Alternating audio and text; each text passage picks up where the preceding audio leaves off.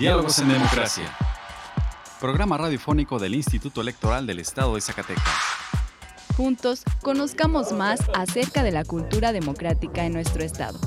Escúchanos todos los miércoles a partir de las 4.30 de la tarde por la frecuencia del 97.9 de FM del Sistema Zacatecano de Radio y Televisión. Diálogos en Democracia. Esto es Diálogos en Democracia. La pluralidad como lenguaje único donde todas las voces sean escuchadas. Diálogos en Democracia. Programa radiofónico del Instituto Electoral del Estado de Zacatecas. Un acercamiento a la diversidad de ideas y pensamientos. Comenzamos. Diálogos en Democracia.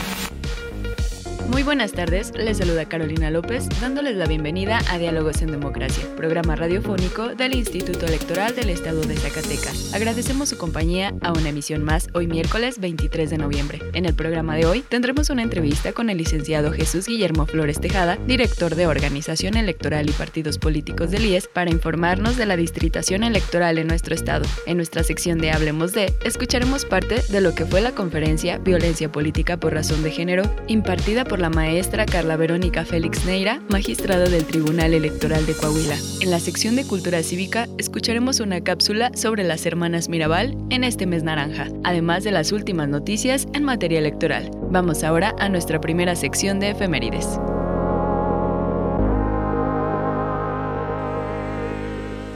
Pluralidad, donde todas las voces son escuchadas. Diálogos en democracia. Esta semana en la historia. Efeméride. 21 de noviembre de 1922. Muere en la prisión de Leavenworth, Kansas, Estados Unidos, Ricardo Flores Magón, dramaturgo, periodista y político de oposición a la dictadura de Porfirio Díaz. 22 de noviembre, Día del Músico. 23 de noviembre de 1855.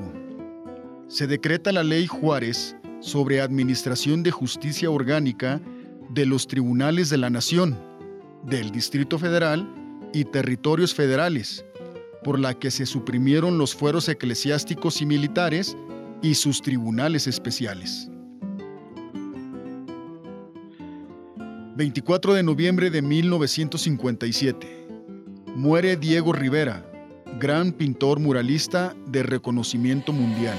Por todas las compas marchando en reforma, por todas las morras peleando en Sonora, por las comandantas luchando por Chiapas, por todas las madres buscando en Tijuana. Cantamos sin miedo, pedimos justicia, gritamos por cada desaparecida. Que resuene fuerte, nos queremos vivas, que caiga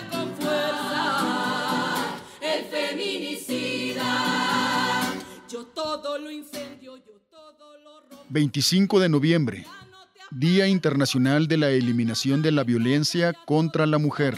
Si tocan a una, respondemos todas. Tengo más miedo que tú por hacer lo mismo. Gano menos que tú y lo camuflo en conformismo. Y aún así le llamas a mi lucha egoísmo. Tú estuvieras en mi piel, si imaginaras tal vez lo que se siente escuchar unos pasos que no ves. Si tú supieras quizás el miedo que da que la que salga en la tele llorando sea mi mamá. ¿Acaso no puedes ver los contras de ser mujer en un mundo que con todo el derecho se cree a tocarnos, matarnos, enterrarnos vivas? Ponerme una falda es un acto suicida. Donde hay dolor y falta luz, que mi garganta cante.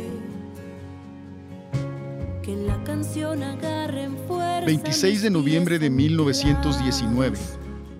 Felipe Ángeles, general revolucionario que combatió en las fuerzas villistas, es fusilado en Chihuahua, Chihuahua. 27 de noviembre de 1917. Se declara al Parque Nacional Desierto de los Leones en la actual Ciudad de México como la primera área natural protegida. Sin pensar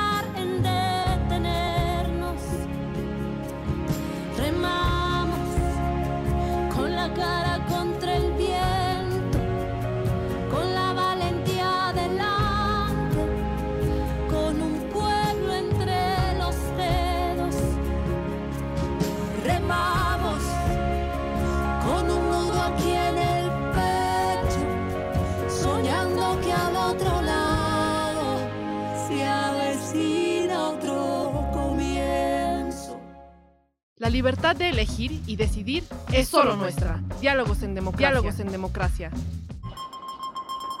Conversando con personalidades del ámbito político electoral. Entrevista. Hoy está con nosotros en Diálogos en Democracia el licenciado Jesús Guillermo Flores Tejada, director ejecutivo de Organización y Partidos Políticos del IES, con quien platicaremos del seguimiento a la distritación electoral en Zacatecas. Licenciado, muy buenas tardes, gracias por acompañarnos. Claro, buenas tardes, muchas gracias por la invitación. Hace unos meses comenzaba el proceso de distritación electoral en el estado de Zacatecas, pero ¿podría comentarnos, para empezar, qué es la distritación electoral?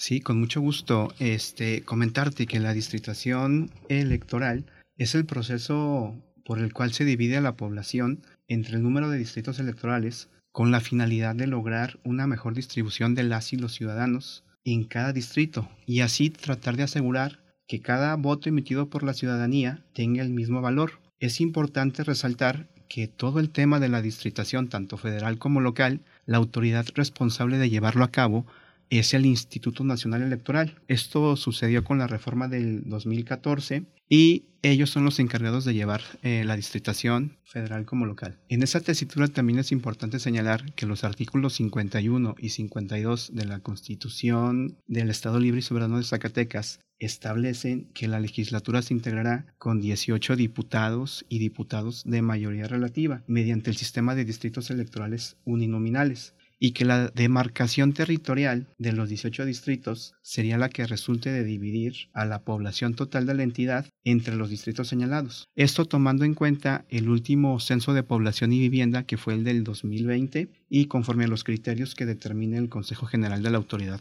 eh, Nacional Electoral. ¿Cómo fue todo el proceso desde un inicio hasta su aprobación final? Sí, eh, comentarte, Caro, que fue un trabajo intenso con las representaciones de los partidos políticos. Eh, estuvo coadyuvando con nosotros personal de la Junta Local Ejecutiva del INE de la entidad, concretamente la vocalía del Registro Federal de Electores. Los trabajos empezaron en el mes de marzo cuando la Autoridad Nacional vino aquí a Zacatecas al Foro Estatal de Distritación Electoral Local, donde nos dijeron los criterios y los atributos que se buscaban para conformar la distritación electoral local. Por parte de la autoridad nacional estuvo el consejero Ciro Murayama, el ingeniero René Miranda, director ejecutivo del Registro Federal de Electores. Obviamente estuvo el maestro Matías Chiquito Díaz de León, vocal ejecutivo de la Junta Local del INE en la entidad, así como nuestro consejero presidente, el maestro Juan Manuel Frausto Ruedas. Los trabajos empezaron desde febrero con el primer escenario de distritación local que nos envió la autoridad nacional. Escenario que te comento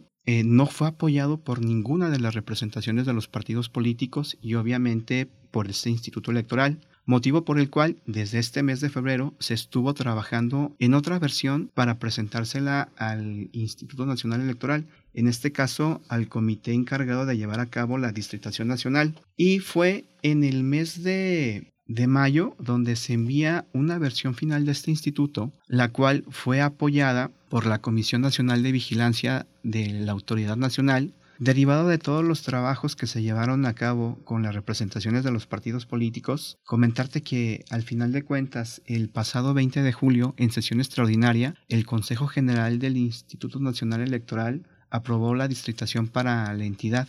El acuerdo está vigente desde el día de su aprobación y va a estar vigente en el proceso electoral 2023-2024. En este caso, la distritación que se estaría utilizando en este proceso sería la aprobada el pasado 20 de julio. ¿Cuáles son los cambios más importantes que se realizaron en esta distritación? Comentarte que los principales cambios de esta distritación son los siguientes. A diferencia de la distritación de 2015, en esta nueva distritación únicamente se fracciona el municipio de Villanueva. En la pasada distritación eran los municipios de Ojo Caliente y Río Grande. El municipio de Guadalupe pasaría de tener dos cabeceras distritales a tener tres. Y el municipio de Villanueva pierde lo que es su, su cabecera distrital. Otro cambio importante es que el municipio de Calera pasaría ahora a ser cabecera distrital y se le agregaría una cabecera más al municipio de Guadalupe. En este caso, los municipios que pierden dichas cabeceras sería Villanueva y el municipio de Juan Aldama. Y los actuales distritos 9, 13, 14 y 15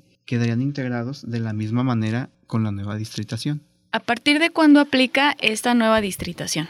Sí, la distritación te digo que va a estar vigente en el próximo proceso 2023-2024, aunque cabe señalar que el acuerdo donde se aprobó la distritación tiene vigencia desde ese día, desde el 20 de, de julio de este año. ¿Algo más que nos quieras compartir respecto a algunas otras actividades que se estén realizando en la Dirección de Organización Electoral? Sí, comentarte, Carolina que seguimos eh, certificando las asambleas de las organizaciones que se quieren constituir como partidos políticos locales. Es una tarea que la realiza todo el personal de este instituto electoral, coordinada obviamente por la dirección de organización. Estas asambleas, las organizaciones tienen para llevarlas a cabo hasta el 15 de enero del 2023. Entonces, todos los fines de semana eh, vamos a estar saliendo a llevar a cabo, a certificar dichas asambleas o a certificar dichas actividades. Así es, pues para que por ahí si nos ven en algunos municipios, pues nos saluden, ¿verdad? Muchísimas gracias, licenciado Jesús Guillermo Flores Tejada, director ejecutivo de Organización y Partidos Políticos del IES. Agradecemos que hayas estado con nosotros. Que tengas una excelente tarde. Gracias, igualmente. Saludos a todas y todos. Representando el libre derecho a la elección. Diálogos en democracia. Tienes entre 18 y 29 años, radicas en el estado de Zacatecas y te interesa la producción audiovisual y la promoción de la cultura democrática, el Instituto Electoral del Estado de Zacatecas te invita a participar en el concurso Democracia en Corto. La dinámica es muy sencilla. Haz un video de 1 a 3 minutos de duración que impulse los valores democráticos, el fortalecimiento de la ciudadanía, la participación de grupos vulnerables o cualquiera de los temas que aparecen en la convocatoria que puedes consultar en nuestra página www.ies.org org.mx. No te quedes sin participar. Instituto Electoral del Estado de Zacatecas. 25 años impulsando la democracia. Nuestra elección en la diversidad de, en la diversidad de pensamiento. Diálogos, en, democracia. Explorando ideas a través del diálogo. Hablemos de... El día de ayer se llevó a cabo la conferencia Violencia Política por Razón de Género, impartida por la maestra Carla Verónica Félix Neira, magistrada del Tribunal Electoral de Coahuila. En su discurso de bienvenida, la maestra Yasmín Reveles Pasillas, consejera electoral y presidenta de la Comisión de Paridad entre los Géneros del IES, destacó que en el tema de la prevención, atención y sanción de la violencia política contra las mujeres por razón de género, aún hay muchos pendientes que atender. Hoy debemos tener un enfoque y sensibilidad hacia la pluralidad de género que favorezca la inclusión de la perspectiva de género en las agendas políticas. Para ampliar este enfoque es que precisamente nos acompaña la maestra Carla Verónica Félix Neira, magistrada del Tribunal Electoral de Coahuila, quien nos impartirá una visión especializada y aprovecho para agradecer su disposición para apoyar esta iniciativa de reflexión del Instituto Electoral del Estado de Zacatecas. En pleno siglo XXI sigue siendo urgente construir la igualdad entre hombres y mujeres, igualdad para vivir libres de violencia y discriminación. Ser libre no es solo deshacerse de las cadenas propias, sino vivir de una forma que mejore y respete la libertad de los demás. Tenemos la posibilidad de construir espacios de libertad para las mujeres y que cada una decidamos qué pensar, qué sentir, qué hacer y ser lo que nosotras queramos. Señaló que en el Instituto Electoral abrimos las puertas del diálogo para ir avanzando en la prevención de protocolos y procedimientos para la mejor atención y defensa de los derechos políticos. Hoy, al igual que muchas mujeres, cuando salgo a la calle, al igual que ustedes, no quiero sentirme valiente. Cuando salgamos a la calle, queremos sentirnos libres.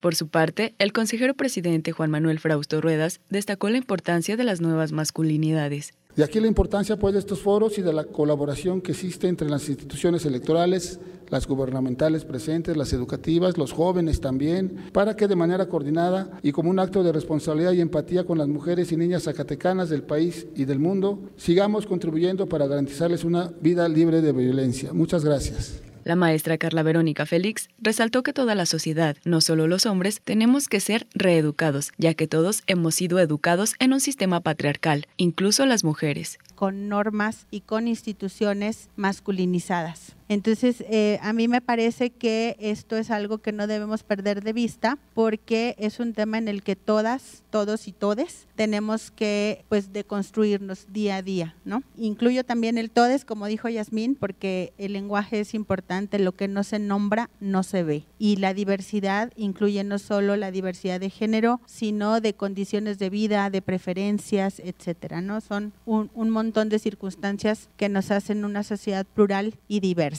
Señaló que a pesar de los avances y la concientización que ya existe en la sociedad, ha habido grandes retrocesos en los derechos político-electorales de las mujeres. Uno de estos temas, por ejemplo, pues es las recientes sentencias en contra del derecho a decidir en Estados Unidos en diversas entidades de ese país o la legislación del estado de Oaxaca que recientemente pues eh, eliminó algunos de los derechos que se habían ganado en materia de paridad. Finalmente, la magistrada del Tribunal Electoral de Coahuila, en sus conclusiones, mencionó algunos aspectos que se han identificado en los observatorios de participación política de las mujeres y de los encuentros de autoridades electorales. Tenemos que empezar por la educación. Lo que comentábamos al inicio, la educación no tiene que ser solo para los hombres, también para las mujeres.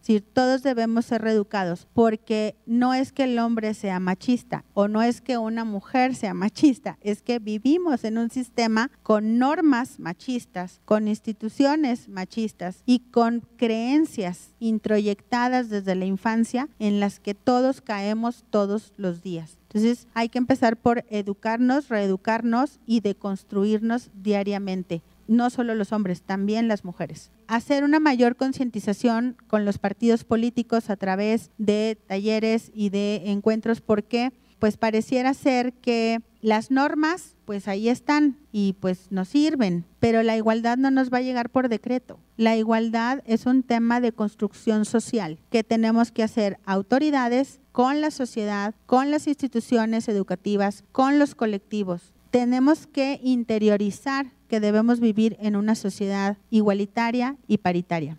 Algo que ha servido mucho y que platicaba hace un momento con las compañeras consejeras del Instituto Electoral, pues son los mecanismos de capacitación para mujeres candidatas y mujeres electas, en donde se les dan las herramientas para que ellas puedan denunciar este tipo de conductas y no solamente que puedan denunciar, sino que en todo este proceso sean acompañadas, porque lo peor que le puede pasar a alguien que sufre violencia es afrontarlo sola. Entonces, creo que además de las herramientas y de informarlas y explicarles cuáles son sus derechos y cuáles son las vías, también tienen que tener un acompañamiento constante, porque eso pasa también por un tema emocional y psicológico que quien no lo ha vivido no sabe lo que significa. Que se den sanciones ejemplares a quienes eh, incumplan con, estas obligaciones y hacer eh, monitoreos para tener una radiografía eh, vigente y actualizada de si todos estos mecanismos y medidas que están tomando las autoridades pues están siendo efectivas o no. Y finalmente pues trabajar en redes. Creo que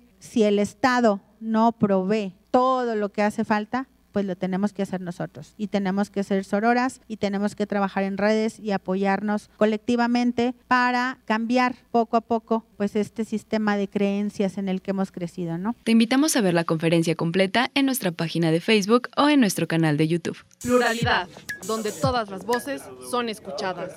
Diálogos en democracia. Escuchemos ahora una cápsula sobre las hermanas Mirabal en voz de nuestra compañera Virginia Perusquía. Educación en democracia. Cultura cívica. Cultura cívica. En 1960, la República Dominicana vivía 30 años de la dictadura de Rafael Leónidas Trujillo, el Chivo, a quien se le apodaba así por sus numerosas perversiones sexuales, aunque también era conocido como Chavita, pues le gustaba coleccionar medallas como parte del régimen que encabezaba, soportado por el ejército. Rafael Trujillo era conocido por mandar a matar a las personas opositoras a su gobierno, por lo que se calcula que durante su gestión asesinó entre 12.000 y 35.000 haitianos a través de la denominada Operación Perejil. Esta consistía en que las personas con piel de color oscuro debían decir la palabra perejil. No obstante, a los migrantes haitianos se les dificultaba, al contrario de las personas de República Dominicana lo que les ponía al descubierto para ser asesinados. En este contexto, vivían las hermanas Mirabal, quienes eran unas de las tantas personas interesadas en derrocar este régimen. 25 de noviembre, Día Internacional de la No Violencia contra las Mujeres. El 25 de noviembre conmemoramos la lucha insurgente de las hermanas Mirabal, tres de las cuatro hermanas que fueron asesinadas por órdenes del presidente Rafael Leonidas Trujillo, pues jugaron un papel clave en el movimiento disidente en el que se les conoció con el nombre clave de las mariposas. Fieles a los tres esposos, en la cárcel apresados, volvían de Puerto Plata. Era noche de noviembre, allá arriba en la montaña, por un camino al abismo, el tirano de la muerte seguía a las tres hermanas.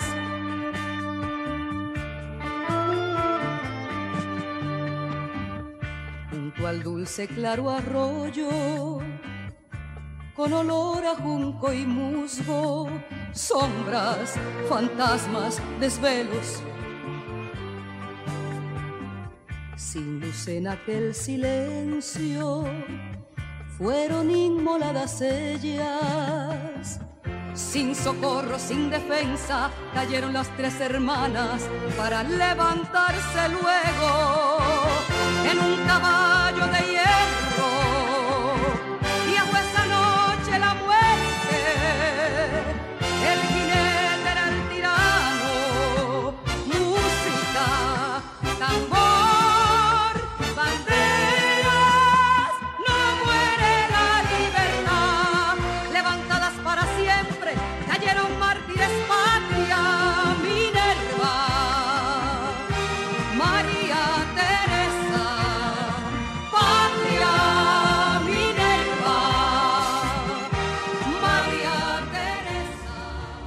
18 de mayo de 1960, Patria, Minerva y María Teresa fueron sentenciadas junto a sus esposos Manolo Tavares, Pedro González y Leandro Guzmán a cumplir una condena de tres años en prisión por atentar contra el Estado dominicano.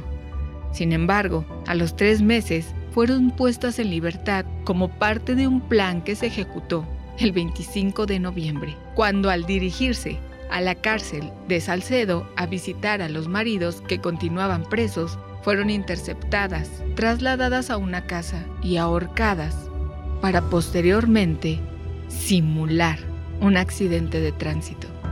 En este incidente también murió el conductor del auto, Rufino de la Cruz. Fue Adela Mirabal, la hermana sobreviviente, quien se encargó en colaboración con su madre y el resto de la familia de preservar la memoria de las Mirabal, además de criar junto a sus tres hijos a los hijos e hijas que éstas dejaron. Se trata de Minú, Manuel, Nelson, Jacqueline, Norris y Raúl. Adela también cuidó de la casa familiar que actualmente funge como museo. Asimismo, escribió el libro Vivas en su jardín, que se publicó el 25 de noviembre de 2009. 25 de noviembre, Día Internacional de la No Violencia contra la Mujer. Honramos el acontecimiento que le dio origen.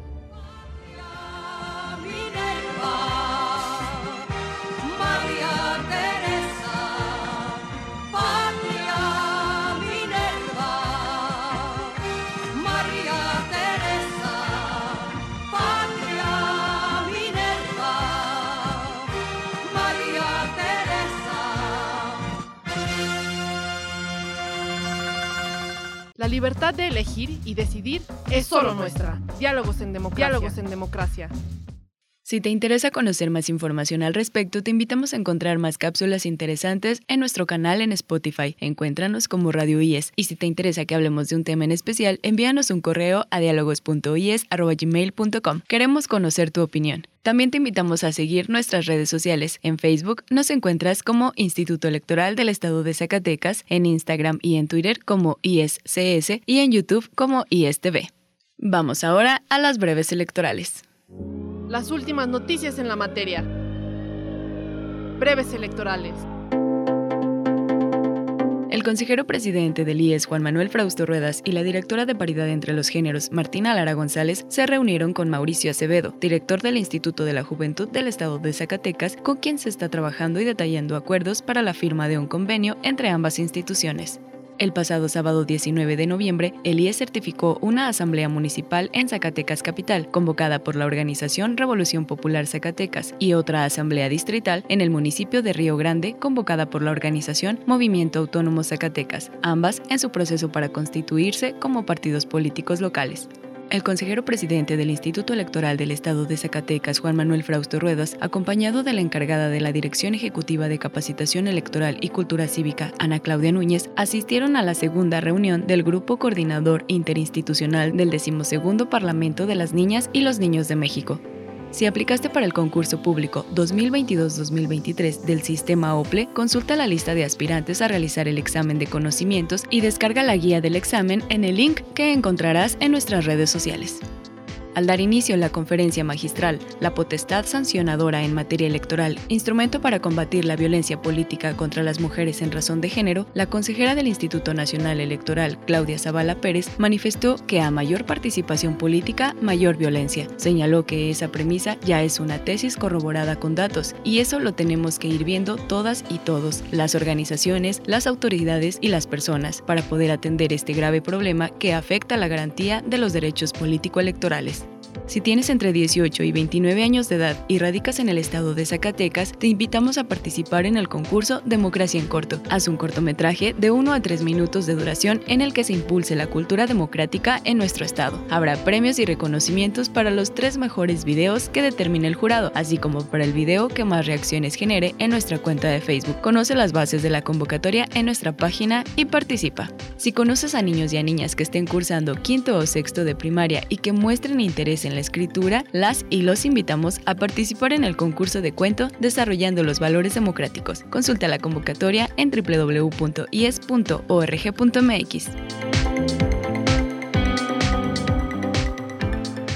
Representando el libre derecho a la elección. Diálogos en democracia. El IES protege los datos personales que recibe en el ejercicio de sus atribuciones. Un dato personal es toda aquella información que permita identificar a una persona. Si no estás de acuerdo con el tratamiento de tus datos personales, puedes ejercer tus derechos de acceso, rectificación, cancelación u oposición. El procedimiento es sencillo y gratuito.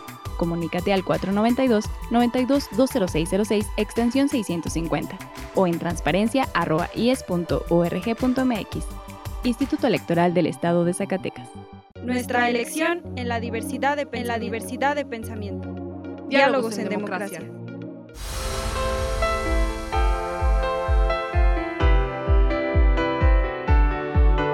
Estimados radioescuchas, hemos llegado al final de esta emisión. Agradecemos su compañía en esta tarde y esperamos nos vuelvan a escuchar el próximo miércoles en punto de las 4.30 de la tarde. Agradecemos a Radio Zacatecas el apoyo para la difusión de este programa. También agradecemos el apoyo y el acompañamiento de Antonio Castro, Horacio Rodríguez y Virginia Perusquía. Se despide de ustedes Carolina López Frausto. Que tengan una excelente tarde.